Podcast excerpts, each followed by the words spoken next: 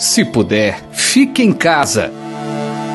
Um dos grupos nos quais eu me baseio vem revisando as estimativas por causa das medidas que os países estão adotando e nós, felizmente, também adotamos. E isso não quer dizer que o problema agora é menor. Isso quer dizer que as ações que a gente tomou até aqui tendem por resultados melhores e por menos tempo mais cedo do que o esperado. Felizmente a gente está caminhando no melhor cenário e isso me dá esperanças da gente retomar a vida antes e de uma maneira muito melhor que poderia ter sido se a gente não tivesse agido tão cedo. E peço, fiquem em casa o quanto puderem até a gente poder entender melhor esse cenário. Os números podem ser revistos, os danos podem ser minimizados, mas vidas são irrecuperáveis.